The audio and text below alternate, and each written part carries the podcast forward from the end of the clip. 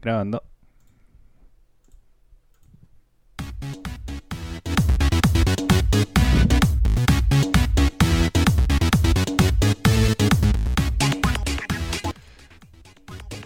Ahí está, ya estamos grabando un nuevo episodio de ¿Y qué hueá pasó? Mi nombre es Ariel Flores y ahí a la distancia con... Ustedes no lo pueden ver, pero están con unos audífonos demasiado luminosos.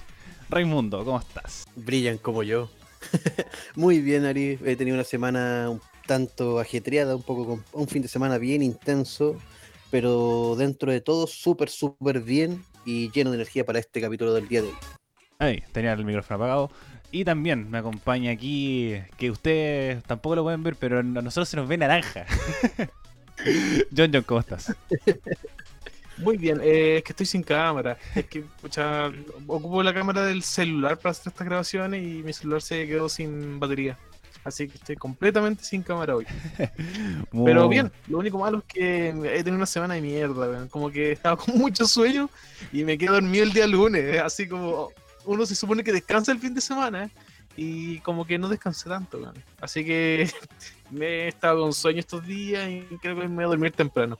Hoy, Muy Sí, aprovecha de descansar los, los tiempos que puedas. Y eh, no, mi semana ha estado bastante tranquila. Como el fin de semana estuvo tranquilo, sin muchas que hacer, eh, labores que hacer, por lo menos por mi lado, así que yo estoy bastante tranquilo. ¿no? Con ustedes que parece les tocó una semana compleja. Como... Oye, Ariel, pero, pero la pregunta que todos nos hacemos, ¿por qué mataste el afro? Sí, ¿qué te eh, pasó? Era la fue el productor. Antes era un brócoli y ahora eres como, no sé, Menos brócoli. Menos brócoli. Una escarola. Eh, bueno, los que nos seguirán de más tiempo eh, reconocerán que mi pelo es bastante largo. Eh, cuando estábamos en la, en la otra casa, cuando teníamos imagen, tenía harto pelo y para la cuarentena también lo dejé con dejar lo dejé estar harto tiempo porque no me quería ir a cortar el pelo con todo esto del coronavirus y todo. Y duré seis meses sin cortarme el pelo y ya era mucho, ya tenía mucho pelo, ya me molestaba, eh, me costaba cortar, eh, perdón, eh, lavármelo, me costaba, como me pesaba, se me generaba como una chasquilla que no me dejaba ver, costaba secarlo, entonces como que me generaba más problemas que gustos. Entonces, y con ahora con el invierno siempre me lo corto por el tema de salud, como uno no puede acostarse con el pelo mojado si no se resfría y cosas por el estilo. Entonces decidí cortarlo después de seis meses, eh, mi, mi, gran afro, porque además solo me crecía para arriba, no me bajaba, no, no me quedaba como Jesús, por así decirlo. Me quedaba solamente afro como, estilo Como Gerald de Arnold. Sí, como me quedaba como Gerald de Arnold. Entonces me, me, crecía como para arriba y no, yo quería algo más para abajo. Si bajaba, decía ya, si, lo, si baja, eh, me lo dejo estar, pero nunca bajo. No, la gravedad no afecta a mi pelo. Es un multiverso. ¿Y en tu familia quién tiene el pelo similar al tuyo? Todos. ¿De dónde sacaste tu.? Todos somos crespos. Todos, son... todos somos crespos. Buena, buena, buena. Así que los genes se mantienen. No tenéis por dónde tener pelo, el pelo así como pelo lacio, nada. Sí. Bueno, ustedes también. No, mi familia hay como una combinación entre, por ejemplo, mi abuela tiene muchos rulos, pero mi mamá tiene el pelo liso. Así que en esa combinación me queda el pelo así como liso con rulos. Muy bueno. La vez que las dos. ¿Y tú, en cuánto tiempo ya sin cortarte el pelo? Porque tú también tienes el pelo bastante largo. Eh, mi pelo llega casi hasta el trasero. Y por lo general, como que tengo siempre el pelo tomado y pasa muy piola hasta que me suelto el pelo. ¿Y cuánto tiempo, weón? Eh, ¿Tres años? Tres años, no, yo me mato. O, o, o, más, no sé, es que, mira, hubo un periodo donde tuve un accidente y también se me cayó mucho pelo. Mucho, mucho pelo. Y ahora como con la cuarentena y después de todo, he recuperado todo el pelo que, se me había caído. Incluso está muy bacán. Oye, pero ahí pregunta, ¿qué es lo que te dio por así dejarte el pelo crecer de esa forma, así tan largo, tan largo? Ah, se me veía bien y como que no me lo quería cortar. No es como la rebeldía del colegio, por ejemplo, yo tengo varios amigos que obviamente por guarda del colegio lo obligaron a cortarse el pelo y demás, pero, y apenas salieron, dijeron, no, me lo corto más y literal, hasta la fecha. Pero yo en el colegio tenía el pelo tan largo como lo tenía ahora. ¿La dura? Sí. Mi colegio permitía tener el pelo largo. No, ah, o sea, no sé si tan tan largo, pero pucha, me fíjate, mi pelo antes era mucho más grueso. Y como que era mucho más rulo y era un pelo gigantesco, así como si fuera como una melena metalera muy gruesa y muy grande. ¿Y tú, Raimundo? Puta, yo, yo lo único que le dé de mi familia, weón, es que la maldición de la calvicie. Si eso mismo te iba a decir, No. teníamos el chat que partido malo. Sí, weón, brígido. Eh, pero sabes que es una maldición solamente que nos aplica a los varones de mi familia, ¿cachai? Y que inicia a los 18 años. Qué bueno. Porque, te lo juro, así puntual a los 18. Antes, si ustedes vieran fotos mías de, no sé, hasta los 17 años, dirían, nada, ni cagando tenía tanto pelo. Era un micrófono, un Jackson 5 cualquiera. Y cero entrada, cero todo, pero literalmente a los 18 un punto, 18 un día, y empieza y empezó. Pero siempre es la pura entrada, de hecho, si pueden ver ahí, tu, tu, tu, o sea, lo, a tu ahí. es la M de Vegeta y la M de Movistar, bueno, así brígido. Sí, full Vegeta, weón. Full Vegeta. y bueno, todos los hombres de mi familia la tienen, incluso los que los que dicen, no, si yo no voy a quedar pelado, y se dejan el pelo así todo, tú les tiras el pelo para atrás y también tienen la M marcadita. Van para allá mismo. Oye, lo más raro que he visto que un amigo tiene también una de esas maldiciones familiares, pero con canas. Así partió como a los 14 años, ahí partieron sus canas piolas y ahora como 23 años, eh, full pelo blanco. Brígido. No, yo también tengo un O sea, amigo que igual como que le da, le da como un aspecto avejentado, porque es como pelo blanco gris, blanco gris. No, yo en temas de maldiciones de amigos, tengo el, caso del Karim, que es un amigo de, de ascendencia árabe. ¿Y qué pasa en, su familia? Que todos los jóvenes cuando llegan a los 14, 15 años, se ven como si fueran hueones grandes. De onda, yo este hueón lo conocí cuando él tenía 15 años, diciendo que yo era mucho mayor que él. eh, me veía yo más joven que él, y no solo y no es huevo. Onda, tú veías una foto de él y decís, ni cagando ese hueón tiene, puta, ahora tiene que tener mm, 22, 24 más o menos. ¿Cachai? Y tú decís, no, ni cagando, ese weón tiene 35, 40 por lo menos. Raimundo, Físicamente es cuático, dime. ¿Pero es maldición buena así como cuando por ejemplo tenéis 14 y tu amigo se ve como de 20? ¿O es maldición mala como puta todos tienen como 25 y el weón se ve como de 50 hecho mierda? No, no, no, al contrario. De hecho, en todos ¿Es los bueno, carretes es bueno para él. po. Si el weón pa- literalmente parece estos actores turcos. Encima el Ah. weón tiene, sí, tiene buena, buena pinta, buena facha y todo. Y cuando una vez que nos fuimos a su casa, este weón nos tiró la talla, ¿cachai? Así como, no, weón, sí es verdad, mira, esta es la foto de mi papá. Y nos muestra una foto del papá cuando tenía 15 años y dijimos, no, ni cagando, weón. Así, también, la misma weá. ¿Cachai? Y la mamá era de él decía, pues la mamá es chilena. Y decía que claro, porque la mamá es mayor que el papá. ¿Cachai? Pero pasa piola, tú lo decís ni cagando la mamá es mayor que el papá. Yo tengo un amigo que es como, así como medio, podría ser como nórdico, así como piel muy blanca, muy alto, y tiene como 33 años y parece de 20 o 22. El escaso, el extraño caso de Benjamin De Button. Benjamin Button. No, pero es paloyo, sí, como que... eh, Yo encuentro que tal vez su secreto es que se duerme muy temprano, weón. Es la única wea rara que hace, así como se duerme a las 11 o a las 10. Eh, Pero, es Sospechoso. raro, weón, pero se, se ve súper joven. Si todo el mundo decía, no, si voy a ir más joven. No, weón, si yo tengo 32, ya saqué mi carrera y, y todos quedamos paloyo. tengo Se dos va a meter a su hijos. con sangre de, de jóvenes vírgenes. Sí, weón. Sí, igual uno siempre tiene la estrategia, buscar la estrategia de tener juventud. Que hay gente que aplica las operaciones y otros que tienen sus métodos más alternativos, por ejemplo, dormirse temprano. Eh, no, pero lo que también me sentí, junto con el corte de pelo, lo que también me di cuenta, que tengo canas. tengo como tres canas. Y me sentí muy bien. Es sabiduría, hermano. Eso es Weón, un terrible mito. a A mí me empezaron a salir las canas en la barba, weón. Oh. Pelo nada. Mi, mi papá casi no tiene canas en el pelo. Pero incluso yo tengo tal vez, no tantas como mi papá en la barba, pero para mi edad tengo demasiadas canas en la barba. No sé, a mí una weá que me da risa. Es que mucho.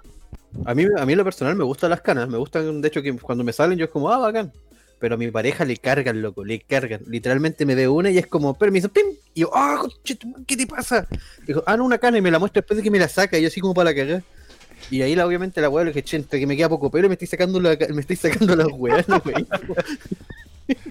Eh, pero el problema No, es... y lo más raro, lo más raro que me ha pasado, que por ejemplo, mis canas se empezaron a pintar de pelo negro de nuevo. Como Ya, que es- me había salido cana, y como que empiezo a revisar una cana, y a la mitad, como que toda la parte de abajo es, es pelo negro. Como que fue una cana temporal. Bueno, después empezó como a pigmentar supuestamente, ¿no? Que es como la falta de pigmento en el pelo, además. eh, algunos se pigmentan a la mitad y otros se eh, no se pigmentan completamente. Pero el problema es cuando salen canas en otras partes del cuerpo, pero ahí no vamos a detallar. Así que con esta No, por favor. vamos a pasar. mira, voy, voy a, voy a detallar la cana más rara que me ha salido. No, por favor. por favor. John, vamos a partir el programa, no, Un güey. día revisando mis piernas, No, guárdatelo para el favor. Encontré- del capítulo habla de tu cara. encontré un pelo Puta, así el huevo. como de... A ver, espera, a ver, Las opiniones vertidas en este programa son responsabilidad de quien las emite y no representan como precisamente de 14 al resto lo ponen en centímetros, de 14 centímetros en la rodilla, en la rodilla. pero no, no era cana, no, Ah, no ya, era por lo cana, en la rodilla, pero no era cana, era como un pelo así como blanco verde, muy raro. ¿Blanco o Estaba verde? ahí estaba firme. Sí, y Yo era estaba muy firme. Así como si fuera como, eh, no sé, un pelo extraño, Y de, pero muy delgado. y de 14 centímetros. Sí. ¡Wow! Después lo midió así.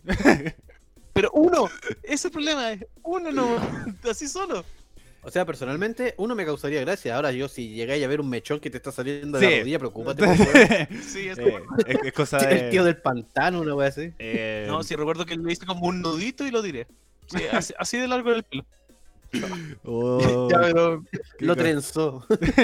Hice una trenza y, y ahora eh, ya es un mechón y lo recorté y lo doné. Pero bueno, vamos a comenzar el programa el día de hoy eh, con la noticia de la semana. ¿Algo más que agregar respecto al te- tema de los pelos? Eh, eso hablando de personas viejas con muchas caras, Mañalich, po. La primera noticia. Bueno, ahí, eh, mira, Sí. Mañalich, acuérdate que Mañalich se ve, tiene 48 años y se ve más viejo que la chucha. ¿Cuánto tiene Mañalich? 48. A ver, ¿seguro? A ver, ¿En serio? 66, bueno, no me estoy cagando. ¿Es 66? Sí. 7, No. 7 de Y junio un de... meme falso, weón. No. La chucha. No, el que está cagadísimo es eh, Monkeberg. El de. eh, el de trabajo. No, no es de trabajo ahora. Es, es- bueno, el que era de trabajo y ahora está como de embajador en Argentina. eh, el Christian Monkeberg. A ver. eh, que, que también está cagadísimo. Y tiene también. Ni- Nicolás Monkeberg. Nicolás Monkeberg. Búsquenla su imagen en Google. Tiene 46 años y se ve de fácil 60. Fácil está cagadísimo. Así que para que lo, para que lo busquen y se sientan orgullosos de, de- de su estado. Monke, Mo- Monke era el ejemplo, no era Mañalich. No, pero pucha, igual están los dos muy viejos. weón. Sí, sí, no. eh, Aunque Monke es más, weón. Oye, este, acabo de poner eh, Jaime Mañalich, Mañalich en Google, y me sale una foto de, así como de Sebastián Piñera, de Paula Daza, de Arturo Zúñiga y de Katy Barriga, pero la foto de Katy Barriga es la foto que sale en el baño, po, weón. Así como sacándose una selfie. Como que todas las fotos serias y Katy Barriga en el baño sacándose una selfie. No, po, weón, la weá malintencionada. Qué mal. Una wea pesada. Eh, no, a mí también me sale muy, muy chistoso que como las recomendaciones que me aparecen, así como las otras personas también buscan, Sebastián Piñera, el hermano de Mañalich, Paula Daza, Daniel Jaue y Raquel Alcandoña. muy relacionada con el mundo de la salud. Pero bueno, ya para entrar en materia, tenemos que Jaime Mañalich renunció a su cargo en el Ministerio de Salud. Eh, y fue reemplazado por Enrique Pari. Chicos, eh, Oye, hay que decir, hay que decirlo igual, Ariel, nos cagó un programa. Se supone que nosotros recopilamos las noticias para el día martes y lo estábamos discutiendo, y este cambio fue el día miércoles. sí, Como que nos cagó igual el panorama de todo el programa. E incluso lo nombramos así como, no, debería salir Mañalich el programa pasado. Eh, sí, como la, gran mayoría de las noticias, eh, como por coordinación de nosotros, grabamos los días martes. Y eh, la gran mayoría de las noticias suceden los miércoles, como los cambios de las cuarentenas, renunció Mañalich un miércoles, eh, y un montón de cosas más que han pasado los miércoles cuando su- subimos el programa. Entonces quedamos como muy atrasados. Pero ahora tenemos que conversarlo sobre la renuncia de Jaime Mañalich. Y chicos, primeras impresiones o cómo también tomaron la noticia, porque fue el miércoles en la mañana que uno llega y despierta y ve este esta situación que nadie se esperaba de, de un día para otro. ¿Cómo lo, cómo lo recibieron? ¿Cómo lo, también cómo lo analizan? Es decir, eh, ¿está bien? ¿Está mal? En comparación con lo que habíamos conversado el programa pasado. A ver, Raimundo, vamos contigo primero. Parte tú, John. Va, bueno, vamos con el John. Yo le estaba dando el paso al John. Ya vamos contigo, John. ¿Yo? Eh, Yo encuentro que fue para salvarse un poco la raja, Mañalich. Como que ahora empezaron a salir como un poquito los trapitos al sol de que tenemos una cantidad gigantesca de personas que no han sido incluso incluidas en las listas de tanto como de muertos como de infectados. Que son 3.500 que se sumaron el día de hoy, que se va a hacer el conteo de mañana, y más muertos, que hubo retrasos por esos conteos, y también la eh, la elección de los diferentes métodos de, contar. Y aparte, ese comentario de Ma Mañalich que, que fue como, yo no quería, no estoy seguro, pero era como algo así, como yo no quería dar como la cifra real de la cantidad para que no me vapuleara la, la oposición. Eh, ese también... ¿Escuchaste algo así? Bueno, eh, lo que sí leí de la oposición, que era como que hablaban mucho de la otra pandemia. Que era como, como la oposición boicoteaba a la, a la derecha como tal, pero no, no he leído como declaraciones de Mañarich respecto a lo que a lo que como eso de la otra eh, de la otra pandemia es una vergüenza, weón. No, sí, por supuesto. Como que, son, son carerrajas, así como, no, es que nos critican todo lo que nosotros hacemos con esfuerzo y no, no importa a la gente. Mentira, weón, son carerrajas. Sí, por eh, esa situación cuando la leí, bueno, no lo quise ni tampoco detallar tanto por lo mismo, porque si ya están goyando estos culiados. Como y además como esa oposición que cae en lo ridículo, como Camila Flores, Chalper, el Rojo Edwards, que, que por lo menos siempre busco como la objetividad, pero con ellos no se puede. Realmente nada de lo que dicen es cuerdo, nada. Entonces con esto de la otra pandemia era otro show más que no, no da mucho de discusión. Y, y respecto al tema de las cifras, nosotros en este programa lo conversamos harto. Incluso con el, con el John, el, John era el, firme, eh, como que tenía la creencia que eh, como que esto era verdad, que nos estaban encubriendo las cifras, la... ¿Dónde están los muertos? Aquí voy con el tema de, como que defendí en ese momento, que el tema de los datos. Así que yo desde, esta tribuna agradecerle a CIPER, que hicieron su pega y mostraron todo lo que había sucedido con el tema de la falta de los, de los, de los muertos que ellos, que el Ministerio de Salud mostraba 3.000 muertos, como en, en la prensa, cuando, y a la OMS le mandaba 5.000 muertos. Y, ahí uno, y fue uno de los principales gatillantes de la, de la salida de Mañalich, como esta gran diferencia en los muertos, que son 2.000 muertos. Y lo mismo con el tema de los contagios, que salió hoy día el Ministerio de Salud. Eh, el jefe de epidemiología del Ministerio de Salud a decir que habían eh, 31.000 contagiados más de los que ya estaban. Que supuestamente debería salir en el informe de mañana. Que es lo que, lo que decía el John. Entonces, ya, ya teníamos como harto antecedentes para decir eh, Mañalich no tenía que seguir en el cargo. Y, sabe, y eh, bueno, antes de hablar de Enrique París, su, eh, su sucesor, nos vamos con la opinión de Raimundo. Raimundo, ¿cómo te enteraste, cómo lo viviste también la renuncia de Jaime Mañalich? Puta, la verdad, eh, me enteré porque una, persona cercana a la familia va y dice, están, cambiando al ministro. Y yo pues dije, ¿qué? Miro el grupo de nosotros, del grupo interno que tenemos en WhatsApp, y luego que el John dice, huevo, no están cambiando al ministro a Mañalich. O que una reunión de cambio de ministro. Y ahí como que estamos, estaban especulando primero que iba a ser el ministro de salud. Luego John lo confirma. Yo dije, no, ni, no creo a esta altura. Así como que yo la verdad no, como que pensé que iban a hacer un enroque en otro, en otro lado. Como, como sentí que han estado pateando tanto rato el cambio de ministro de salud que dije, no, no creo que sea este bueno ahora. Hasta que leo la noticia, porque no la había visto, de que se habían liberado, no sé, 5.000 casos de, de, muertos que no, que no estaban contabilizados, porque según la OMS correspondían igual al coronavirus, pero estos bueno no, no los tenían contemplado de esa forma, algo así. Y digo, no, senda cagada. Y claro, ahí ya me hizo sentido que fuera Mañalich el que saliera cagando para afuera. Aunque también leía por ahí que era un. que fue. O sea, se, presume que la salida de Mañalich fue para hacer un acuerdo entre la oposición y el gobierno. Y obviamente no han, salido a dar las declaraciones con respecto a esos dichos, pero supuestamente eso era lo, como lo que pedían. Acabo de leerlo, pero como rumor nomás. sí, por eso, es un, es un rumor de pasillo dentro de ellos mismos de que supuesto, porque salió un tipo a desmentir que no, que no tenía nada que ver con eso, que era que Mañalich se había ido porque estaba cansado, agobiado y toda la wea. personalmente. Eh. Es que a una- mí, claro, o sea, eso de cansancio y agobio no me vengué con weas. so. No, y además que sí, Eh. pues sí, como eh, muy mal la pega la habrá hecho, pero ya estar todos los días con la presión, eh, la presión mediática, no saber qué hacer, eh, viendo que toda la responsabilidad del país igual está en tus manos. Yo siento que, que obviamente tiene que, que tener presión y, y bueno, todo su equipo, Paula Daza, eh, esa señora está jalada en pastillas. Lo mismo que Blumel. Por ejemplo, ahora el estallido social, Blumel era otra persona. Eh, vean la foto de Blumel antes de asumir como ministro del Interior y el, la del día de hoy. Eh, Ahí tiene una persona que sabes que todo brígido. Sí, no, eh, Sí. Blumel eh, es, es el ejemplo claro de que a pesar de que hagan mal la pega, el estrés se exponen, que se exponen en- existe.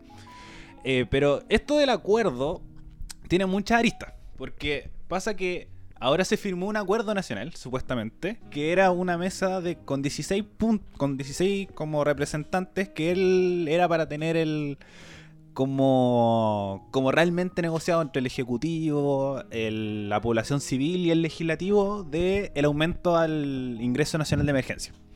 Que era como de 30 mil pesos inicialmente y ahora es de 100 mil. Con un, con un bono fiscal de 12 mil millones de pesos para poder financiar este, este aumento del bono.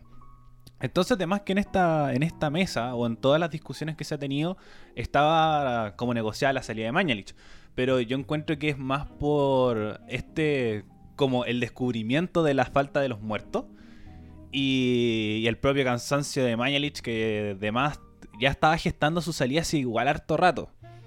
Como el- la caída del, del castillo de naipes, sacar esta declaración de el- la, la falta de, de conocimiento del hacinamiento en Chile. eh, o sea, El virus, buena persona. no, no, porque ese ya era como una mentalidad propia. Como estas dos frases que salieron en, una, en la semana pasada, si no me equivoco, no, como hace dos semanas. Salieron como hace dos semanas estas declaraciones que iban ya manejando una salida. En cambio, el virus buena persona era como defendiendo su. Eh, Su postura. Su postura. Por ejemplo, yo revisé esa entrevista hoy día porque quería trabajar algo con el re- con relacionado con Mañalich y todos sus dichos y cómo que nos dejó Mañalich en este en este tra- en esta como periodo de, de cuarentena o de crisis sanitaria como a su cargo que ahí esa entrevista como que defiende acérrimamente no declarar la cuarentena total y decía que era una medida irrisoria, que no se podía ejecutar, que, la defendía, la defendía, la defendía y que estaba muy de acuerdo con, las, con los toques de queda. Por lo mismo, porque ¿qué pasaba si el virus se mutaba y se transformaba en buena persona? Entonces, como dentro de los acuerdos, de más estaba la salida de Mañalich, pero no creo que haya sido por un acuerdo. Creo que es más por, por ya era insostenible eh, que se mantuviera en el cargo y bueno, ahora fue reemplazado por Enrique París. Es un, un pediatra eh, sin partido político, fue asesor de Bachelet del año 2017, perdón, 2016, y para el año 2017 incluye- eh, fue parte del equipo de campaña de Sebastián Piñera para hacer su programa de gobierno. Esta es la, la primera vez que ejerce como un cargo público de gobierno, porque antes había sido presidente del Colegio Médico en dos periodos. Eh, chicos, ¿qué saben de Enrique París? ¿Qué opiniones tienen? Si es lo mismo, si va a haber un cambio, se han visto su... Está como...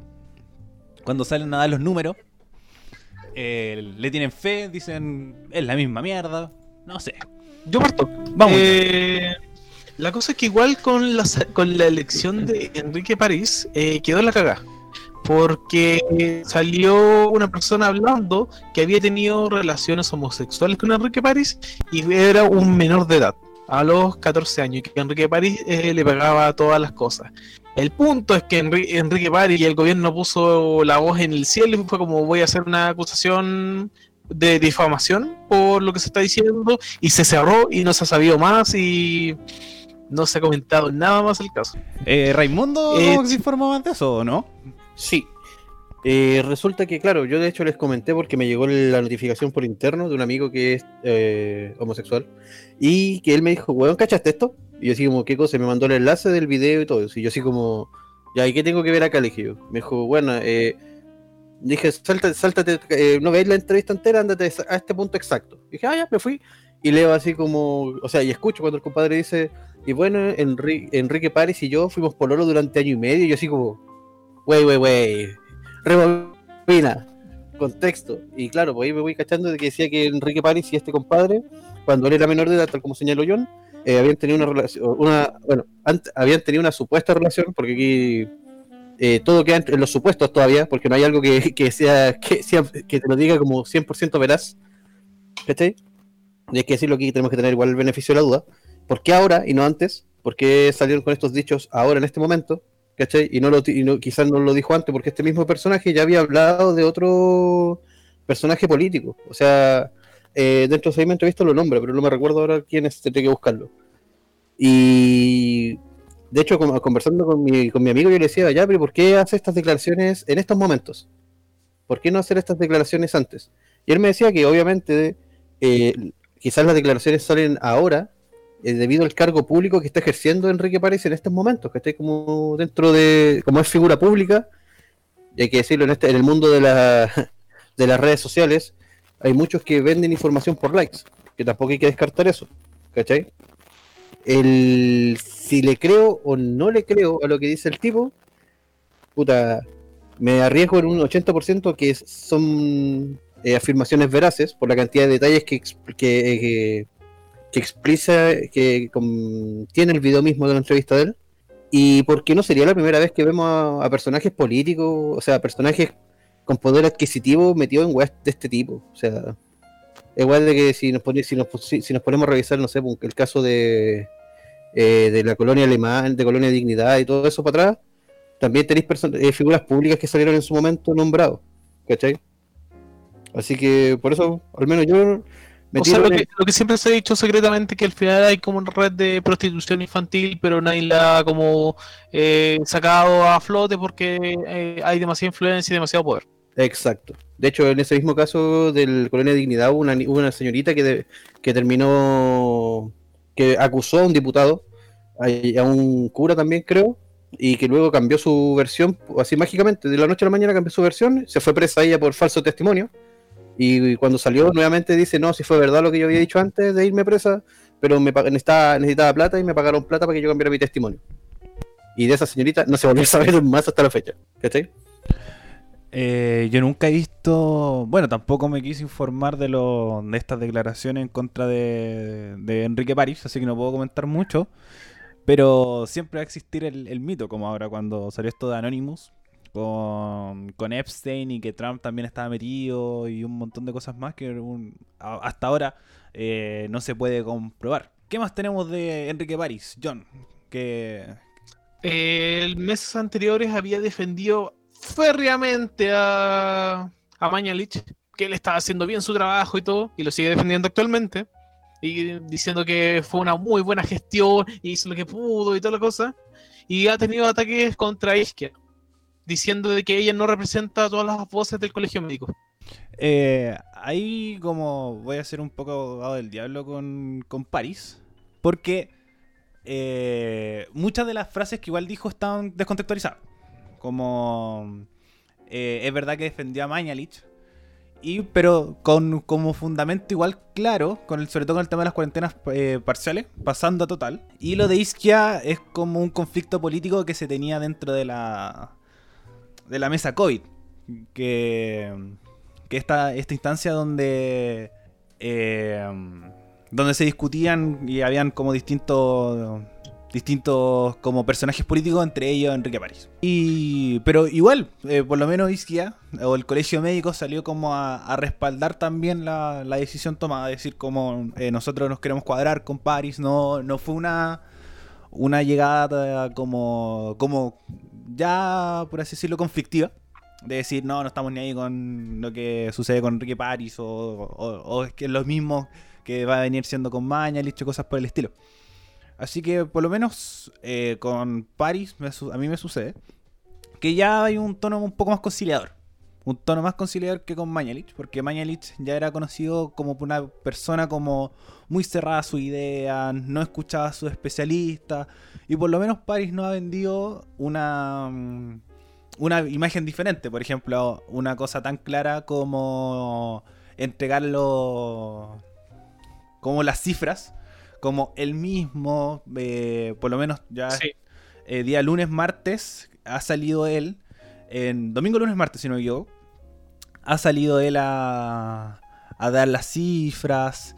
eh, también participan otros actores políticos. Ha participado alcaldes, han participado presidentes de otras organizaciones, junto con la subsecretaria Daza. Y no sé si estaba Zúñiga, no, no lo tengo en mi memoria, pero ya que sean, por ejemplo, sentados en una mesa de, de discusión, siento que me entrega un poco más de confianza. El entrega por, la, por el propio Ministerio de Salud de estos 30.000 casos que estaban, que estaban no contabilizados en, la, en el sistema, también te da otro, otro tinte, otra, otra mirada de transparencia. Entonces, por lo menos los que llevamos con, con Enrique París, se ve un cambio.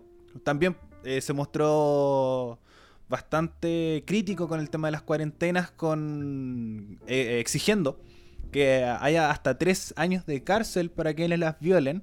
Y eh, es una medida que fue, que fue discutida y que supuestamente se va a discutir la próxima semana en el Congreso. Así que, a pesar de la, la polémica que, que se, se centró con París, sobre todo también se habló mucho que es muy antivacunas. Y París. sí. Eh, leo la cita donde la tengo, donde la tengo, la tengo, la tenía aquí. Aquí está. Yo estoy de acuerdo contra, eh, contra el timeros- timerosal y de acuerdo con la ley. Hay evidencias que apuntan a que el timerosal se transforma en etilmercurio y que produce diferentes daños. Esto lo dijo el 2014 a Radio Cooperativa, pero a la semana se, se contradijo y dijo, después de mucho meditarlo y conversarlo con diputados, eh, yo apoyo, a- apoyo el veto. Uno puede cambiar de opinión y opiniones científicas no son al 100% ni para toda la vida. Entonces eh, se habló mucho que era antivacuna y tiene hartas declaraciones respecto a, esta situación. Pero por lo menos lo que está realizando con el tema de la pandemia, los pocos días que lleva, yo encuentro que se nota un cambio. Y eso es lo que estaba faltando, un cambio de liderazgo. Quizás las medidas puede- pueden ir no pueden cambiar mucho, pero ya la transparencia da un poco más de confianza en respecto a lo que, a lo que muestra. No sé si ustedes lo han visto así.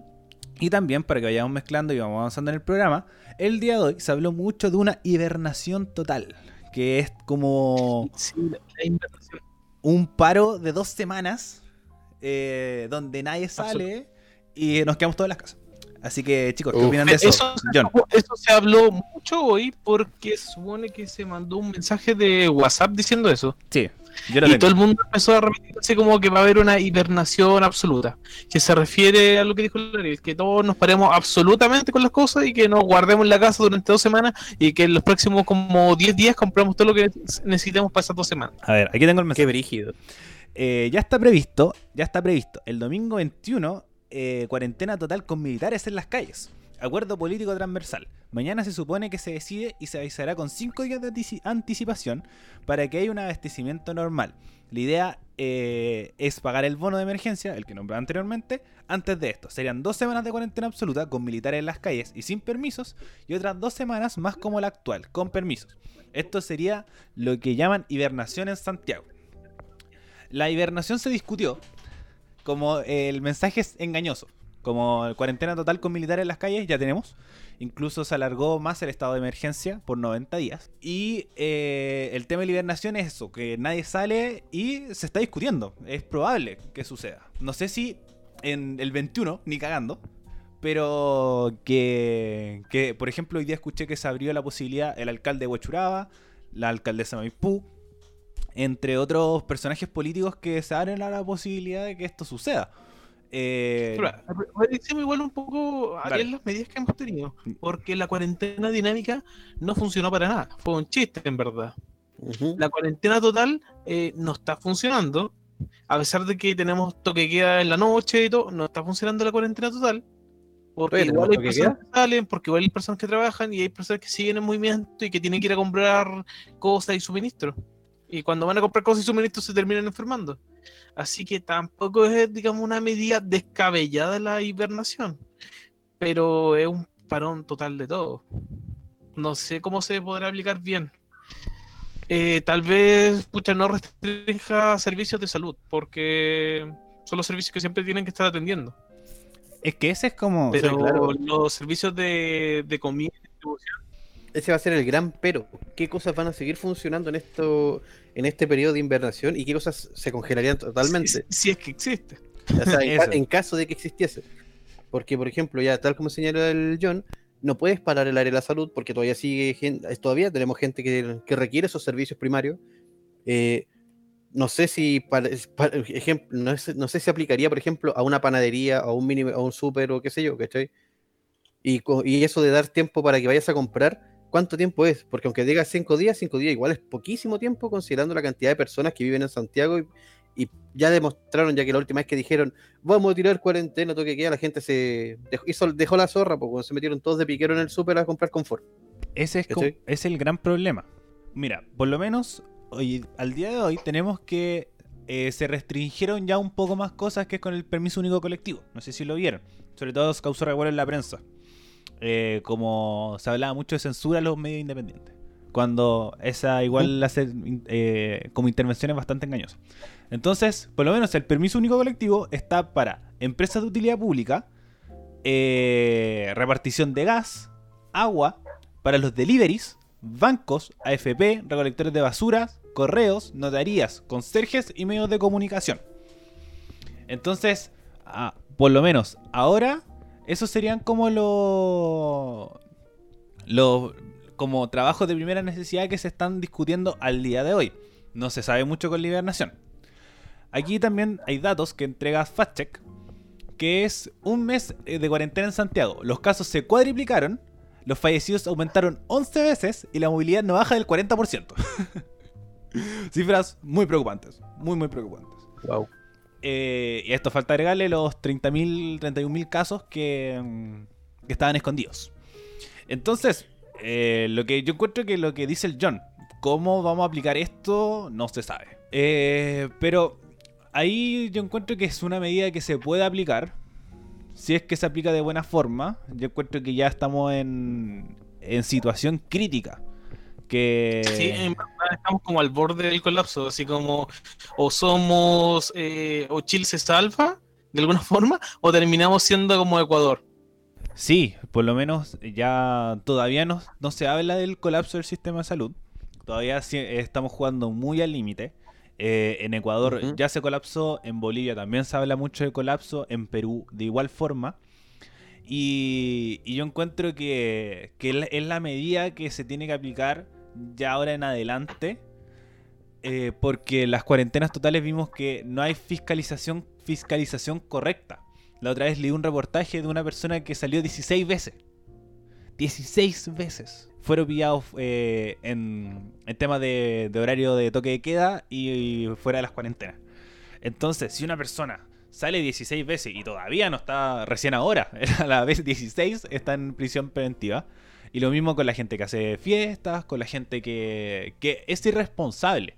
Yo encuentro que tiene mucha razón el John y lo hemos conversado mucho acá. Que hay gente que sí tiene que salir a trabajar, que sí hay empleadores que, que hay una producción laboral pobre, entonces si no salen a trabajar se mueren de hambre. Entonces, Pero hay- yo también encuentro que tampoco podemos responsabilizar completamente a la gente. Si igual en estos meses el mensaje del gobierno ha sido confuso, ambiguo, de, es parcial, después tomamos un café, vamos volviendo a la normalidad, no vamos a volver a la normalidad, cuarentena total, cuarentena total pero no todos los servicios. Es confuso. es que Yo creo que el mensaje que debería, el mensaje que debería dar el gobierno en estos momentos, o sea, ya sea, yo creo que ya a partir de mañana o de la próxima semana, el mismo ministro de Salud, ya que va a partir, to- eh, básicamente partió haciendo esta, esta, estas ejecuciones activas, decir, ¿saben qué? De aquí en más, estas van a ser las nuevas medidas que se van a tomar y estas van a ser, estas van a ser las sanciones al respecto si no se cumplen. Todo lo que pasó hacia atrás, olvídenlo. ¿Cachai? Hagan cuenta que ya hasta, aquí, hasta atrás fue ensayo y error, estaba la pura caga. De aquí en adelante es como van a funcionar las cosas. Pero decirlo de tal forma que la gente diga, ah, mierda, está hablando en serio. O sea, de verdad, si salgo ahora y me pillan los pacos, me puedo ir tres años preso. Ejemplo, ¿cachai? y, se han Porque eso es lo que, eso es lo que no pasa. ¿Ah? Y se han demorado caleta en coordinarse en cuanto a la entrega de comida, alimentos, bonos, lo que Pero- sea. Weón, es demasiado. Un dramón para Sí. poder hacer bien las cosas. De hecho, ese, ese, otro- ese punto lo quería, justo lo quería conversar. Por ejemplo, acá en el monte, eh, recién ayer andaban repartiendo cajas de. esas cajas de mercadería en los sectores donde. Obviamente en los sectores donde corresponde. Pero esta, eso de las cajas de la mercadería, ¿cuándo- ¿hace cuánto que se había pro- hace cuánto que se había propuesto? Creo que como dos, tres semanas ya. Sí, más o menos como un mes. Cacho, O sea, a un mes y recién ahora se est- están, están actuando acá en la comuna. ¿Cachai? Y de hecho yo pregunto, tengo amigos en Melipilla y le pregunto si en sus, en sus sectores, ¿cachai? Ya han- van con eso. Y me dice que no, que nada, ni siquiera se han profesado. Y tengo amigos trabajando en la municipalidad de Melipilla. Y es como, no, todavía no pasa nada por este lado. Bueno, a mí también me llegó ayer la, la caja de alimentos. Eh, ¿En serio? A mí, a mí no me ha llegado. Sí, a mí me llegó la A mí caja la de verdad es que no creo que me- aquí no- acá no me va a llegar, así que... Eh, ¿Qué tenía tu, tu caja de alimentos? eh, tenía eh, como 3 kilos de arroz. Están, eh, están conversando como si fuera... ¿Qué, figura tenía tu caja? Sí, no, eh, es que también las cajas no son iguales. Las cajas tienen un precio. Como, no sé, pues 30 lucas de, de cajas de alimentos. Entonces, como los productos van cambiando de calidad. Por ejemplo, yo me Ah, tocó una caja de, por ejemplo, de puré. Hay gente que le toca bolsa. Eh, por ejemplo, tengo una tía que le tocó, por ejemplo, tallarines dos Vitorios. A mí me tocó Luchetti. Y cosas así. No es la misma caja como para todo. Sino la caja tiene un Ah, precio. Eh, ¿La caja de Maipú tendrá un renacentín? de, de más. De más tiene pegado. Por ejemplo, hoy día está Katy Barriga eh, como desinfectando como la uno de los sectores vulnerables de Maipú. Y también estaba ella con su máscara de plástico, con mascarillas, con guantes, y no se le entendía nada lo que decía la prensa por tanta cuestión que tenía de protección, pero estaba. Así que por, lo menos Barriga funciona en, su comuna. Y eh, respecto a lo que decía el John, yo encuentro que un punto súper importante, que, y lo hemos conversado siempre aquí en el programa, que el manejo comunicacional del gobierno es nulo, sobre todo el de Mañalich. Era pésimo, así absolutamente horrible. Realmente es... Era muy cerrado el weón. Sí, eh, como esto de la del ir a tomarse un café cuando estábamos como entrando al pic y todos sabíamos que era una cuestión tirada de las mechas. Incluso el mismo gobierno salió desmentido diciendo, loco, no hagan eso, eso está mal. Eh, Carla Rubilar como estaba con ataque. Entonces, eh, es un cómplice el gobierno completamente. Como eh, la confianza que te da las autoridades no, no te da la confianza para decir, eh, si yo digo- pienso que estos hueones van a decir algo, yo hago absolutamente lo contrario. Como te dan mucho esa imagen. Por ejemplo, ahora se habla mucho del retorno a clases. Y te dicen como locos, si estos hueones dicen que hay que volver a clases, no vas a volver a clases porque ellos no tienen idea. No han manejado bien la situación. Entonces, efectivamente, las autoridades eh, no, nunca nos entregaron la confianza para decirnos como, oye, quédate en tu casa. Porque las soluciones eran muy rápidas o estaban como mal pensadas o una estrategia mucho, eh, mucho peor. Pero por lo menos dentro de las últimas semanas, desde que igual se implementó como la cuarentena total, no había ninguna como salía o una declaración como tirada de las mechas, sino como puta la cagamos, eh, mala nuestra. Tampoco hubo mucha solución, pero ahora por lo menos con el cambio sigo por lo menos a la expectativa de qué puede pasar. No, no estoy, no, no voy a ser como mucha gente en redes sociales que ya pedía la renuncia de, de París, pero sí darle un poco de, de oportunidad y hasta ahora me está convenciendo. Como, como jamás voy a confiar en el gobierno porque no es parte de mi ideología política, pero sí siento que pueden hacer bien las cosas y es lo que queremos todos. Yo encuentro que Exacto.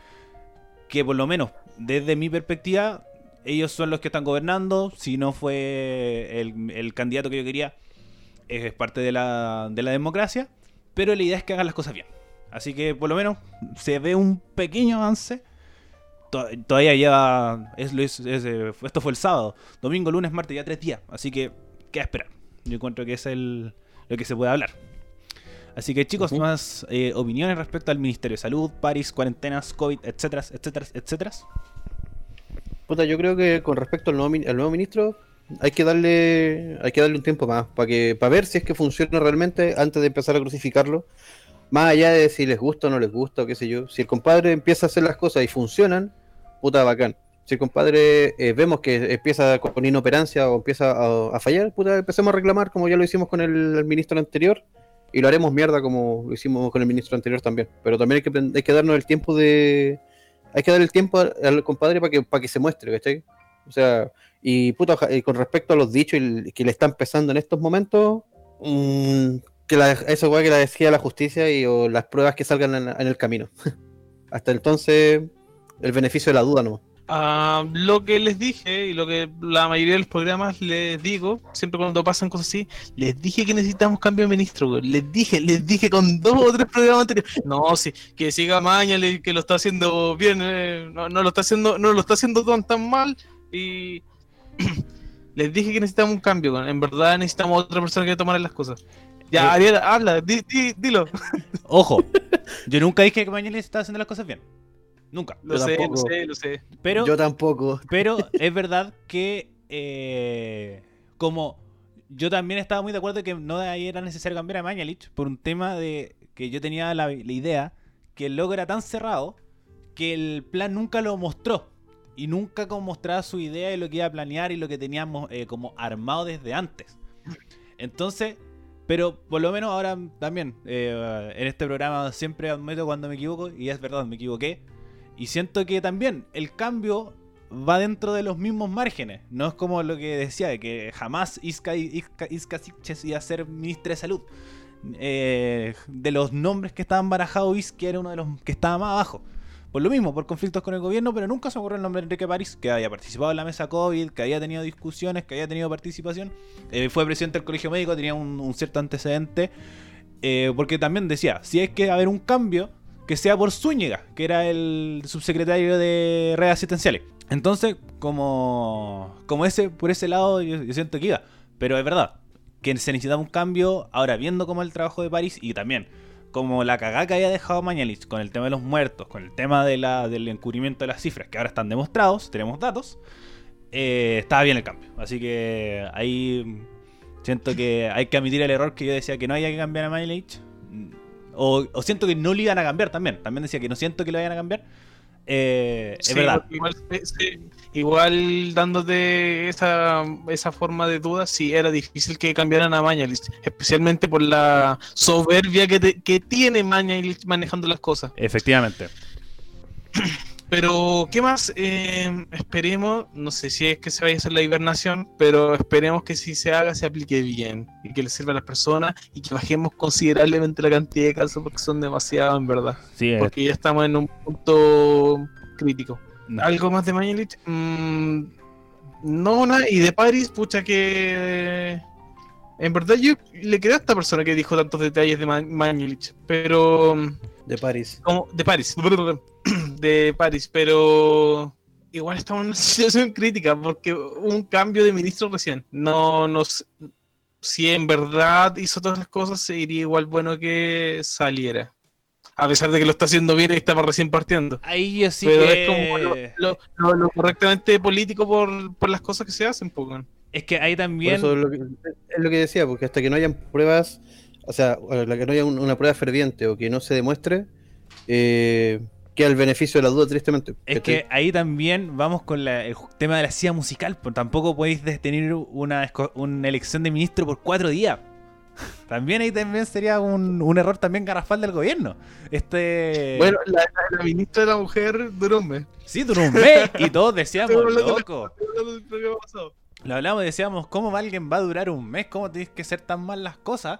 Y esto absolutamente criticado. Y decíamos, ¿cómo tanto un ministerio va a cambiar tanto de personas? Eh, entonces, ahora, en la situación crítica que estamos, eh, siento que también sería una jugada pésima para el gobierno que, que esto se compruebe, eh, se hayan datos y lo tengan que echar. Porque ahí también siento que sería mucho más crítico. ¿Cuántas jugadas pésimas no se manda el gobierno? Un montón, pero la idea es que no lo hagan. Pésimas. La idea es que no lo hagan. Queremos salir de esto. Queremos eh, eh, salir a la calle lo antes posible. Así que, eh, por favor, que hagan bien las cosas. Yo lo único que espero. Así que, mm, bueno. eh, Ah, y también lo que estaban hablando, lo que igual se habló mucho, ¿qué va a pasar con la- el plebiscito? oh, sí, sí. Eh, ¿Qué va a plebiscito? Están diciendo de que tal vez deberían correr el plebiscito o no hacerlo. Incluso se está postulando a que el dinero que se iba a invertir para hacer el plebiscito se ocupara en salud o en otras cosas. Sí, por lo menos el eh, hasta ahora no ha habido ninguna votación, ni ninguna discusión, ni nada como eh, bajo, lo, bajo la institucionalidad. Pero mucho, extrañamente, no sé por qué, personajes de Chile Vamos estaban llamando a que a que con esta gran como ley que hayan aprobado, que era el tema de la retroactividad, estúpidos no leyeron bien el proyecto, eh, querían que el- el- la nueva constitución fuera, pero que fuera como redactada por, los por los congresistas del 2021. Era uno de, los de los planes, o si no, que lo redactara la actual, la actual Cámara. Pero... ¿Mm? Pésima idea. Pésima idea, completamente. Eh, una muy mala idea. Sí, aquí yo encuentro que. Que nomás confiar de que el. Como las medidas ya se van a ir eh, como regularizando para octubre. Porque, por lo menos, el estado de emergencia dura hasta el 17 de septiembre. Entonces ahí hasta la fecha clave se habla mucho también de que el 18 ya estaríamos relativamente normal y que funcionaríamos relativamente bien para octubre. Así que todavía no se discute, todavía no se corre. Pero lo más posible si es que eh, hay problemas con, con- eh, ya en octubre, lo más posible que el plebiscito se corra hasta abril, hasta el 4 de abril, que el que es la fecha que se tenía como para elección de los constituyentes. O también se habló mucho que se diera como por ganada en la prueba y se votara directamente los constituyentes en abril. Ya, sí, es una buena idea. También se hablaba mucho de Tal vez, eso. poco, tal vez poco democrático, pero es una buena idea. Sí, muy poco democrático, pero yo encuentro que es una de las, de las medidas malas, la menos mala. Yo, yo sigo pensando que, que se debe hacer un plebiscito de entrada y un plebiscito de salida. Y, y, y también, como la gran duda también es el tema de las campañas, de cómo se van a realizar. Ese yo encuentro que era como el gran conflicto que se podía hacer, que era como cómo voy a hacer una campaña en un mes. Porque la idea es que fuera del proceso democrático lo más democrático posible, con una campaña, con debates, con muestras de, de como cosas oficialistas. Pero yo siento que ya se tienen que empezar a manejar de la forma que se está realizando ahora, de forma online. Muchas campañas están funcionando de forma por internet. Yo encuentro que tú, John, eh, lo has vivido en carne propia. De que sí se pueden hacer campañas de una forma virtual. Y creo que todo apunta desde esa, desde esa forma. Así que seguir los protocolos de, de eh, como sanitaria y dentro del contexto que estamos, yo encuentro que sería súper interesante ver un, un- un- unas campañas hechas de forma virtual. Yo creo que en agosto vamos a ver qué va a pasar con el plebiscito y qué va a pasar con fiestas patrias. Eh, por lo menos con las fiestas patrias, yo encuentro que antes, yo encuentro que mucho antes porque ya lo de las fiestas patrias se está discutiendo desde hoy día. Por lo mismo, como se, se extendió como hasta el 17 de septiembre, que era como cuáles son los planes. Por ejemplo, el Parque O'Higgins siguen las fondas, pero con medidas, con medidas de distanciamiento. Eh, las del Estadio Nacional eh, están completamente suspendidas. Creo que las de la Pampilla también están completamente suspendidas. Y esos fondos se van a, de, como a redestinar para la- las ayudas COVID. O sea, tenemos que empezar a trabajar en la fonda y qué wea pasó virtual. Virtual. o Ah, eh, aro, aro, aro.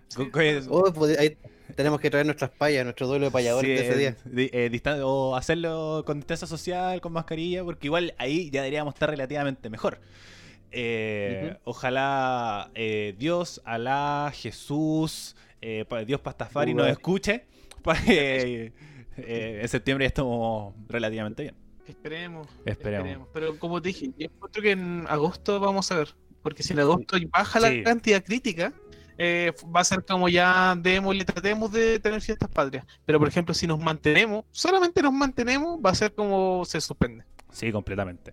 Y, y más que, yo Y encuentro llevamos como tres meses más o menos. Ah, Ariel, habla, habla lo que iba a decir. No, yo encuentro que las fiestas patrias se van a hacer igual. Yo encuentro que el, el gran conflicto va a ser el tema de, de las fiestas masivas.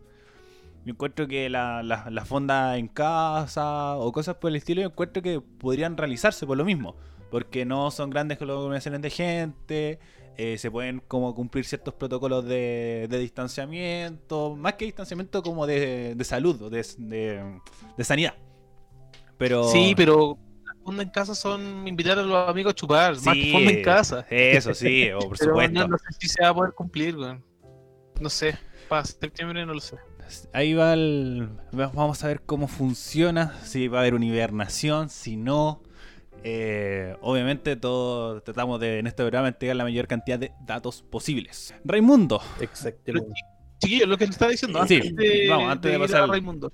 Llevamos tres meses. Hoy estamos a eh, 16 del 6. Esto partió aproximadamente la primera segunda semana de marzo. La segunda semana de marzo. A ver, Yo partí la primera semana de marzo responsablemente como cualquier chileno responsable. eh, yo partí en teoría la segunda porque yo la primera tuve clases. Tuve desde el 2 hasta el 6 y después el 9. ¿Alcanzaste a sentarte en tu universidad? Sí, sí, alcancé a ir. Alcancé a ir. Incluso como mis profes decían, como ya cabros, eh, lo más posible que el COVID llegue al país y quede en la escoba en mucho rato. Así que, o lo antes posible, y si no es el COVID, es una segunda estadía social. Así que la próxima semana los vamos a llenar de pruebas lo antes posible para tener notas presenciales, pero no se alcanzó. Así que tuve como puras casi introductorias. Así- Como casi, profe, casi Sí, casi. Eh, sí, pero todo esto comenzó la segunda de marzo ya estamos en la segunda de junio. Así que ya estamos por casi los Guau. 100 días de cuarentena. Brígido. Así que... Y la situación no ¿Verdad? parece mejorar. ¿Cómo está su salud mental con este encierro? Así, personalmente, preguntándole a usted. Eh, yo los primeros días estaba para la corneta. Yo a mí me pegó súper fuerte porque como abril era un mes clave para mí, tanto porque iba a cumplir mi sueño de viajar a WrestleMania, como transparentarlo, y al final se tuve que cancelar por eh, el, el evento se realizó sin público, eh, además, además como que estaba pensando en los proyectos de la radio como para poder lanzarla así como muy bacán y también se cayeron, y como que el encierro en ese sentido como en mis proyecciones me empezó a doler caleta. Y tuve como un cuadro de estrés por lo menos como las últimas semanas de marzo. Pero ¿Y de... ¿Por qué no subimos esa weá, weón, Raimundo? ¿Por qué? ¿Por qué nunca nos cuenta nada la Ariel, weón? Está yo sé que se le había contado. Y no Oye, estoy pidiéndole programa. no, no, no, hermano. Mira. Aquí antes de que sigáis diciendo eso, también voy a tirarte un palo a vos. Porque tú también has tenido cuadros, también has estado estresado y tampoco lo transparentáis para el resto del equipo. Lo mismo conmigo. Cada uno de nosotros tres es súper reservado con esas weas. Sí, yo me acuerdo. Pero Deberíamos conversarlo más. Sí, Eso sí estoy de acuerdo. Sí, deberíamos conversar nuestro- nuestros problemas de estrés. Eh, Sí. Pero eso mismo, como, como esa semana nomás, y fueron como tres días que tuve como problema. Y después me armé mi rutina y he funcionado muy bien en cuarentena. Como extrañamente no hemos, eh, he mantenido la rutina de despertar, clase, almuerzo, trabajo, grabación, editar, dormir. Y así y se repite el ciclo. Entonces como que por, por lo menos yo en salud, en salud mental solamente tuve problemas la primera semana, pero el resto ya no, no he tenido ningún problema. extra- eh, como eh, estoy bastante tranquilo al respecto y podría mantenerme cierto tiempo más, siento por lo menos desde mi perspectiva. ¿Y tú, Raimundo? Yo, yo partí a la inversa. Cuando todo esto partió, como que yo fui siempre súper optimista. Cuando dije, ya, puta, hay que encerrarse para que esta weá pase luego, qué sé yo.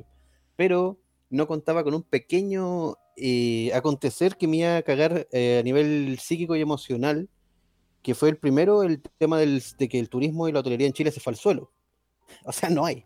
Por ende, mi campo laboral murió así abruptamente. La única weá, piensen lo que estamos hablando de una weá en la que yo me he desarrollado por más de 11 años de mi vida. ¿Cachai? He hecho, casi, he hecho carrera en ese rubro y que de un, de un día a otro es como que te digan, no sé, por estás estudiando periodismo y te digan, ya chiquillo, el periodismo no va más en Chile, hasta nuevo aviso. ¿Cachai? O los computadores no se van a usar más, hasta nuevo aviso para el John. Para mí igual fue un golpe, fue una patada en los huevos, compadre, que te lo encargo, porque es la weá con la que yo me ganaba la vida, ¿cachai? Y obviamente eso igual te empieza a quejumbrar porque finalmente yo igual tengo responsabilidades detrás. ¿Cachai? Tengo compromiso y personas a las que rendir. El segundo golpe que vino para mí y que igual me cagó totalmente fue el tema de la cuarentena total en Santiago.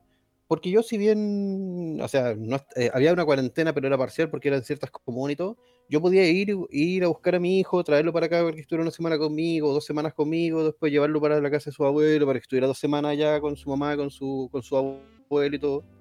Entiéndase que yo y la mamá de mi hijo estamos juntos por si acaso. No es como que estemos separados, pero nos turnábamos de esa forma para que ambas familias compartieran a Santi, que es mi hijo. Pero desde el momento en el que decretaron la cuarentena total, justo tocó que ellas estaban allá. Por ende, yo no veo a mi hijo desde ese día.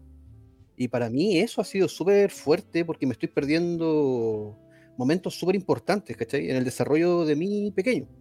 Entiendo que es por un bien mayor, entiendo que es para que él esté bien, para que esté sano, pero eso no aminora que emocionalmente me, dej- me tiene pal pico el no verlo, ¿cachai? O sea, el verlo a través de una pantalla no es lo mismo que tenerlo presencial.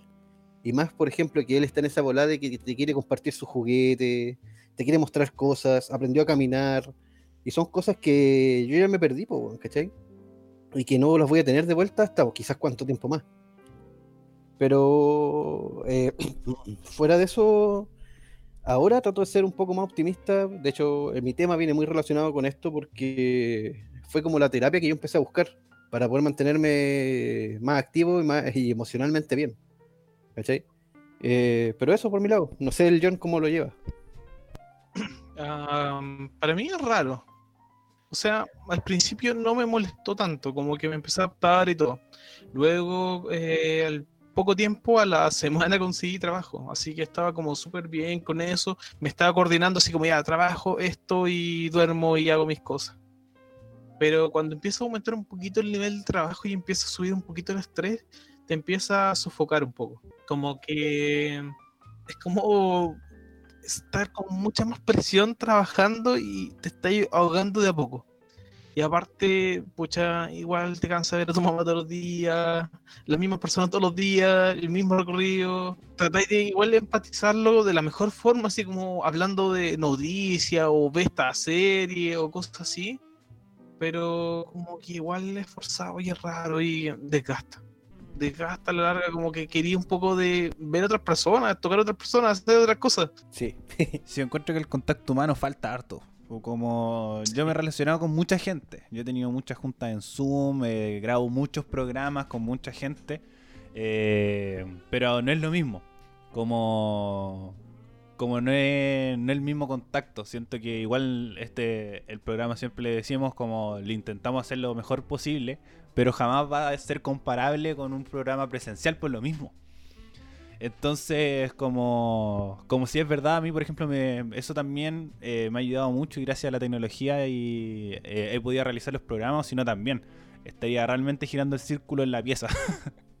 y cosas por el estilo. Entonces, como, como esto me ayuda a la rutina, yo encuentro que yo le pasaría lo mismo. Como por lo menos la hora el Ray encontró su entretenimiento en el play y el John en el tema del trabajo, porque siento que la rutina igual ayuda. Eh, por lo menos en estos casos, eh, estando fuera, como en días normales, la, la rutina termina matándote. A ti yo creo que aquí pasa lo contrario. Y, y para ir negando y ir como conectándolo con el otro tema, eh, pero también como ir re- relacionándolo con el, el tema de la salud mental y todo como se ha ido relacionando, porque ya estamos pasaditos de la hora. Eh, Raimundo, cuéntanos.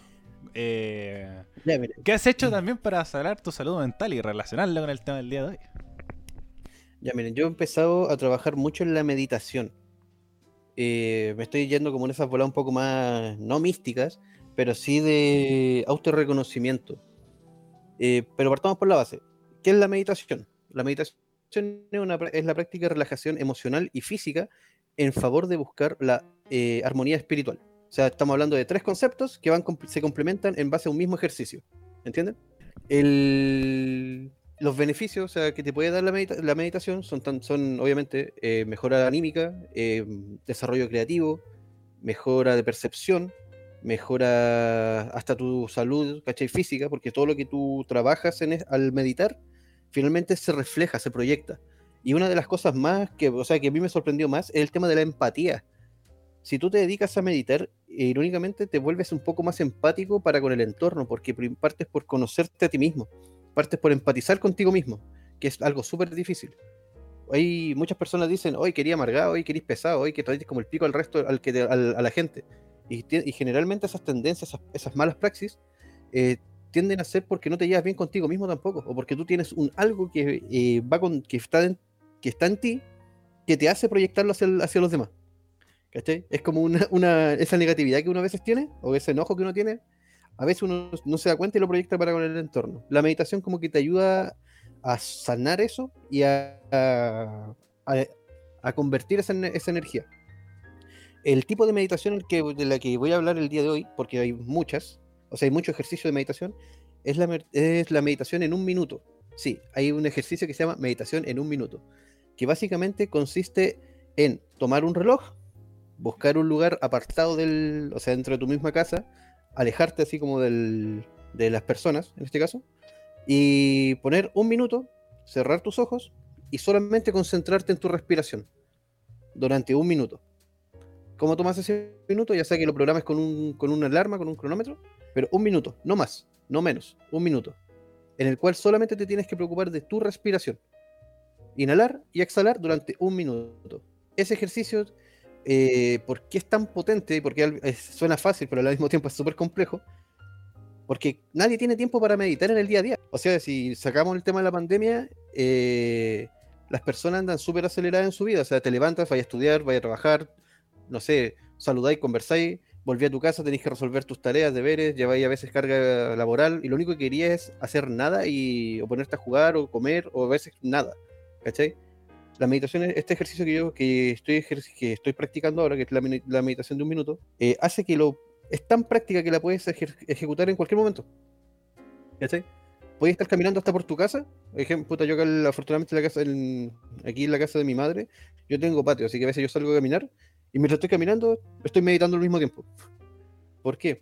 Porque el, el, eh, el, el objetivo de esta meditación es que puedas eh, aprovechar los tiempos muertos dentro de, lo que, de tus actividades. ¿Qué cosa he notado, al menos en mí? Yo, yo esto, esto yo ya lo llevo practicando aproximadamente dos semanas. eh, que me he vuelto un poco más eh, autocrítico. O sea, me he de- desenvuelto para conmigo mismo y he tratado de empezar a resolver situaciones que antes no, eh, como que no tomaba.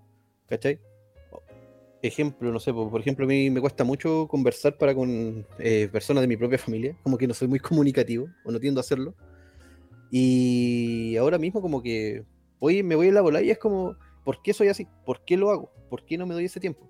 Y ahora, por ejemplo, no sé, pues de la nada voy, me gano con mi vieja, con- vemos una, mientras vemos una vez, empezamos a conversar del día de ella, ¿cachai? Me doy el tiempo de escuchar un poco más. Eh, a ratos también me doy la oportunidad de observar cosas que, o sea, si bien las tengo, las he tenido siempre aquí, eh, no, las, no les prestaba mayor atención. Por ejemplo, plantas, eh, en mi pieza, cuando, por ejemplo, ahora yo mismo digo, chucha, está desordenado. Antes era como, ah, está desordenado, ya pico, y seguía con mi desorden. Ahora no, pues ahora voy trabajando en ello, ¿cachai? Y todas esas cosas como que siento que te van manteniendo, te van aliviando una cierta carga mental, te van permitiendo ordenarte. Eh, no sé si ustedes han practicado algún tipo de meditación en su vida o en su día a día, así como una autorreflexión. Ariel, parte tú. Eh, no, yo soy. eh, Yo nunca le he creído mucho en la meditación. Como en esta. Como paz interior, eh, encontré- llegar al Siddhartha, al Nirvana y esas weas. No, nunca he sido muy creyente y al mismo tiempo siento que yo no serviría porque soy muy distraído. Entonces, por ejemplo, esta wea de eh, concentrarte en tu respiración por un minuto, ni cagando la puedo hacer. Porque estaría pensando en otras cosas o estaría funcionando pensando, por ejemplo, ya en las cosas de la radio que tengo que hacer para la universidad, seguiría funcionando, seguiría produciendo. Y, y como que tampoco sentí, por así decirlo, como la necesidad de, de sentarme a reflexionar o a meditar conmigo mismo.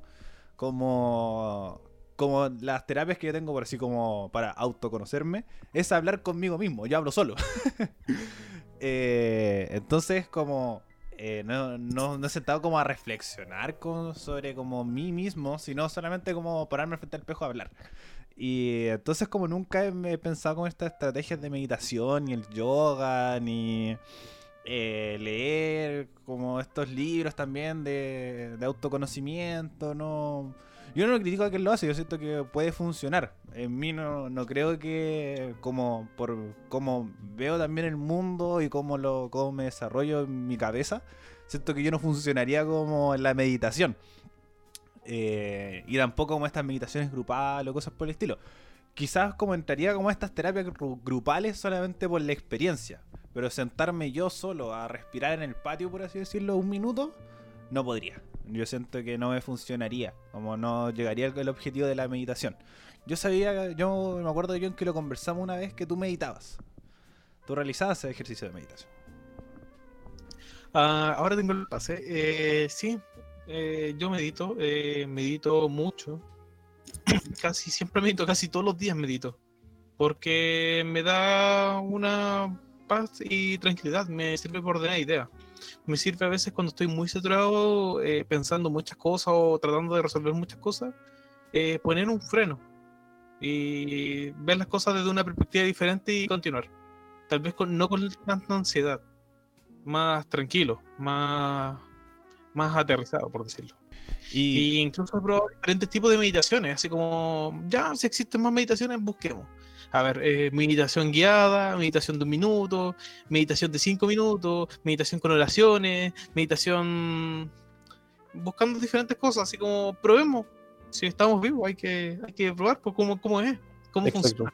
Eh, de hecho, por ejemplo, hay muchas técnicas, hay muchos estilos de meditación y, por ejemplo, el Ariel dice que él no se podría sentar a meditar y concentrarse en su respiración.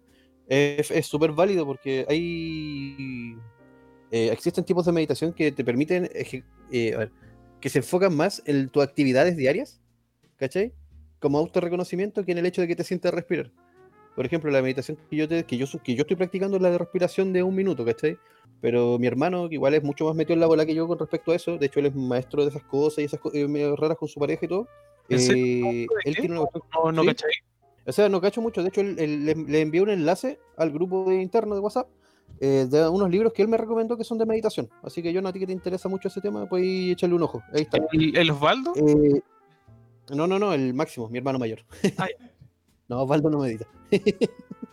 el. Ya, la cosa es que, por ejemplo, el. Eh, pues se me fue la idea. ah, ya, que estaba viendo que existen eh, tipos de meditación y tipos de ejercicio para distintos tipos de personas.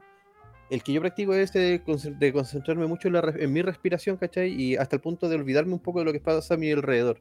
Mientras que hay otras personas que funcionan con meditación física, que están haciendo algún tipo de ejercicio o algún tipo de actividad física que los desconecta de su realidad. Eso también es meditación. Ejemplo, ese ejercicio que tú tienes, Ariel, de conversar contigo mismo, eh, también es meditación. Inconsciente, inconsciente no, sigue siendo meditación. ¿Cachai? ¿Por qué? Porque te desconectas de tu realidad eh, externa para enfocarte un poco en la conversación que tienes contigo mismo. ¿Cachai? Y ese es el concepto principal de la meditación, desconectarte de como de tu realidad para resolver problemas que estés teniendo en ese momento. Qué loco. Es que, no, yo, yo refuto un poco lo que dijiste, Raimundo. Oh, qué bueno, seguro. Eh, que... pelea, pelea, pelea, pelea. Meditar no es desconectarte, sino es conectarte. Es como pasáis, todo el día lleno de cosas, lleno de ideas que estáis totalmente fuera de ti. Y en el punto, por ejemplo, que el Ariel se trata, por ejemplo, de conectar con él, así como, no, voy a... Me, incluso el Ariel se lo imagina, voy a estar un minuto pensando en mí y concentrado en mí, va a explotar. Y es porque el Ariel está tan pensando en cosas de afuera, en cosas de planes, en cosas proyectos, que cuando llega el minuto donde tiene que conectarse con él, explota porque no sabe cómo. Efectivamente. Es como cuando es como cuando un niño chico le da una, una Coca-Cola y se la toma entera. Está como lleno de azúcar. No, no puedo, no puedo. Y explota. Mira, mi hermana me, dice, eh, o sea, su definición de meditación es cualquier instancia donde dejes la mente de lado y logres un estado de centramiento y conexión con el yo interior. Eso, interior.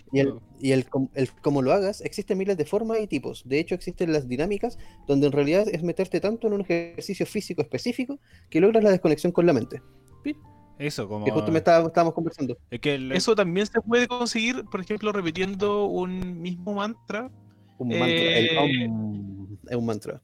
No, el OM, sino, por ejemplo, eh, yo estuve hace mucho tiempo eh, me invitaron a participar en un grupo budista de Soka Gaikai, que es del budismo de Nichiren Decho, que uno eh, medita con el mantra Nam Myoho Rengen Kyo.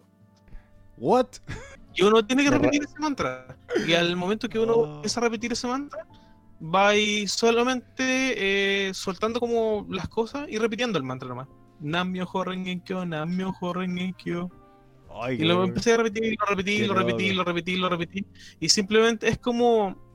A ver, imagínenselo así: como una persona que está como rodeada de cosas y empieza a repetirlo, y como que las cosas se empiezan a salir, a desmoronar. Y solamente que esa persona repitiendo esto hasta que al final parece como si no lo repitiera y estuviera tranquilo. Esa es como la visualización de que yo veo con eso.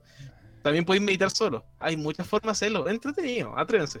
Oh, ya, así que. O sea, yo estoy experimentando en ella, así que. Dejamos la enseñanza y, nos pueden comentar ahí en el Facebook como podríamos colocar el, el tema del link de los libros, si les interesa, para que vean el tema de la meditación y puedan encontrarse con, con ustedes mismos como lo hemos definido esta Es parte que- final del programa. Suena muy. Mira, es que igual te, te lo refuto igual un poco a ti, porque suena como muy fantasioso, así como, como lo presentas tú. Es que no, es que llegar al Nirvana y todo eso. eh, no es así. Es casi, parte de mi escepticismo. sí, pero es como casi. Yo lo que más cercano... como cuando el computador se te queda pegado y tú decís, ah, pucha, reiniciar. Eso. Y partir de nuevo. Eh, lo más Y como cercano... que los funcionan. Lo más cercano que he estado con la meditación es leer Siddhartha. Ahí mira, para que cachí. Ahí... eh, Han leído Siddhartha, ¿cierto? Sí. Ah, ya, mira. No, Yo no. eh, es Siddhartha es como uno de, los, de estos monjes tibetanos que llegan como al, al Nirvana. Eh, pero bueno, Eh, ahí ustedes pueden... Siddhartha Gautama. ¿Mm? Siddhartha Gautama el Buda. Sí. Siddhartha Gautama el Buda. O sea, Eh. leíste la historia de Siddhartha Gautama. Sí. Eh, Mira, de hecho, mi hermano, mi hermano recomienda un libro que se llama El poder de la hora de Eckhart Tolle. Ahí se los mando después por interno porque no cacho cómo se pronuncia esto. Yo leí el poder de la hora. El poder de la hora se centra en que las personas se mantengan en el momento presente. Que por ejemplo, hay personas que tienen como mucha ansiedad, así como, ya, pero después, por decirlo, del programa, tengo que hacer esto, tengo que hacer esto otro, tengo que ir y después bañarme, y después cambiar esto, y después trabajar en esta cosa. Lo que se enfoca el poder de la hora es que empecé, te tomé una pausa un poco. Empecé como, por decirlo, contemplar tus manos, tus cosas, a sentir un poco más con tu cuerpo y empezar de a poco a desprenderse de esa ansiedad de estar en el futuro y estar un poquito más en el ahora. Es muy bueno, es entretenido. Sirve como herramienta práctica como de vida. Pero más que nada eso. Ahí tienen ustedes como audiencia recomendaciones sobre el mundo de la meditación. Si es que quieren empezar a ejecutarla o están recién empezando a ejecutarla. O también si ya son expertos, eh, siempre está la posibilidad de aprender algo nuevo. Bueno chicos, eh, estamos ya estamos ya pasado el final del programa. Esto es un- una versión eh, Extendida. extendida entre comillas eh, de qué hueá pasó. Así que les doy el paso a ustedes para que se despidan den saludos, eh, recomendaciones y cosas por el estilo. John, partimos contigo. Un saludo a todos mis amigos y a todas las personas que lo escucharon hoy en ¿Y qué wea pasó? Le tengo un desafío al Ariel. Oh, no, no. Ariel, no te voy a mandar a meditar. Porque te voy a explotar. A, a ver, ¿de nuevo? No te voy a mandar a meditar ¿Ya? porque sé que vas a explotar. Sí, sí. Así que te voy a mandar a ver una serie. A ver una serie. ¿Sí? Oh, Que está en Netflix. Ya. Que Ah, te la había recomendado. eh, Que se llama Midnight Gospel. Ah, sí, Ah, ya, sí. ya, ya, ya. Yo pensaba que me iba a andar a ver Vikram, que también era de un, de un yogi. No, no tanto. Ya, No, es que ya, ya. le recomiendo igual Midnight Gospel porque es una serie entretenida que se divide entre animación subreal y un podcast. Así que, como nosotros, pero por ejemplo, todo lo que nosotros hablamos se distorsiona en diferentes historias de podcast su- subreales. Y como que ellos de todos los capítulos sacan los mejores capítulos y los transmiten. Y te recomiendo, te recomiendo harto episodio, en verdad. Disfrútala. Ya. Para que entiendas algunas cosas y para que tal vez te saques un poco los prejuicios sobre la meditación. Eh, sí, ob- obviamente. eh, Pueden seguirnos en nuestras redes sociales, en el fanpage de Facebook y nos estamos escuchando la próxima semana. eh, Raimundo.